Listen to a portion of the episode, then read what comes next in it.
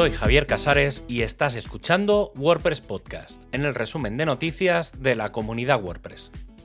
En este programa encontrarás la información del 23 al 29 de octubre de 2023. La fase 3 de Gutenberg continúa y lo hace tras unas cuantas reuniones con empresas y personas que trabajan de forma simultánea en la edición de contenidos. Sobre la edición colaborativa y colaboración asíncrona, se ha expresado la necesidad de herramientas de colaboración asíncrona en lugar de edición en tiempo real, especialmente en organizaciones más grandes, destacando la necesidad de permisos específicos de rol, capacidades de edición granulares, funcionalidades de comentarios y enlaces de vista previa pública. Para los flujos de trabajo, que actualmente son diversos, hay una clara demanda de un administrador de tareas, integración fluida con otras herramientas y mejora en la gestión de tareas vinculada a la creación de contenido. Se han solicitado historiales de revisiones más visuales y la capacidad de rastrear cambios más allá del contenido de la publicación, como funcionalidades para gestionar revisiones de manera efectiva, especialmente para publicaciones con extensos historiales de revisiones y la capacidad de programar cambios masivos en todo el sitio.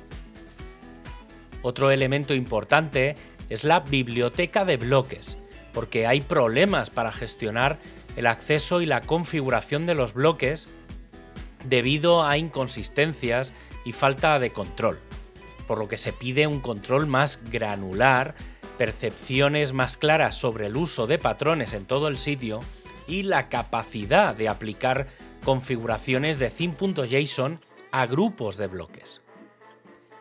Y un clásico en la edición lo tenemos en la biblioteca de medios, porque es crucial, especialmente para las grandes organizaciones con altos volúmenes de subidas diarias, incluyendo una mejor gestión de los derechos de autor y atribuciones, mejora en la gestión de textos alternativos, funcionalidad de carpetas, mejores capacidades de búsqueda y una carga más eficiente de fotos para publicaciones específicas.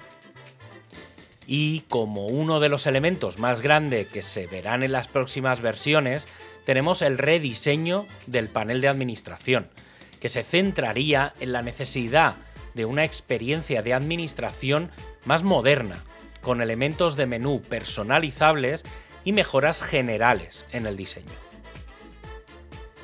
Y si hablamos de novedades, tenemos ya WordPress 6.4 Release Candidate 2, que viene acompañada del clásico Field Guide, en el que se incluye un listado de todas las novedades de esta versión.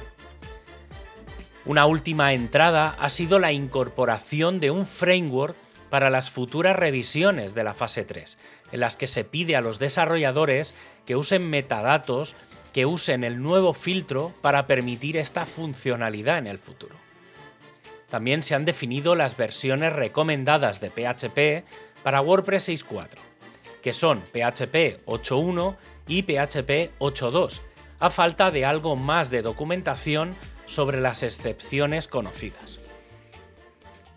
Y si hablamos de novedades, tenemos la primera versión que no se incluirá en WordPress 6.4 del editor, Gutenberg 16.9.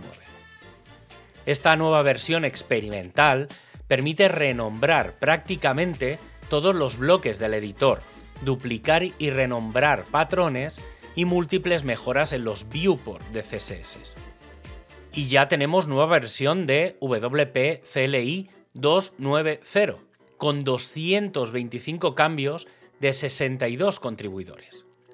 Se han pulido los últimos detalles de compatibilidad con PHP 8.2 y la compatibilidad con WordPress 6.4. Y se ha añadido una nueva característica, WP config is true. Al pasarle la constante, te dirá si existe o no muy útil a la hora de crear scripts. Otra de las grandes novedades es la posibilidad de probar WordPress con SQLite sin necesidad de disponer de MySQL o MariaDB. El equipo de diseño ha lanzado un vídeo promocional del showcase, además de hacer pruebas con la búsqueda y selección de imágenes de Openverse dentro del editor. Otro elemento que se está diseñando es el sistema de compresión de imágenes que puede permitir la optimización y compresión directamente desde el editor. El equipo de documentación está haciendo una llamada a voluntarios para finalizar los nuevos contenidos de la documentación para usuario final previo al lanzamiento de WordPress 6.4. Quedan aproximadamente 30 documentos que corresponden a funcionalidades nuevas o a los cambios que hay en las actuales. Y para acabar, este podcast se distribuye con licencia EUPL. Tienes todos los enlaces para ampliar la información en wordpresspodcast.es o seguir el programa también en inglés. Un abrazo y hasta el próximo programa.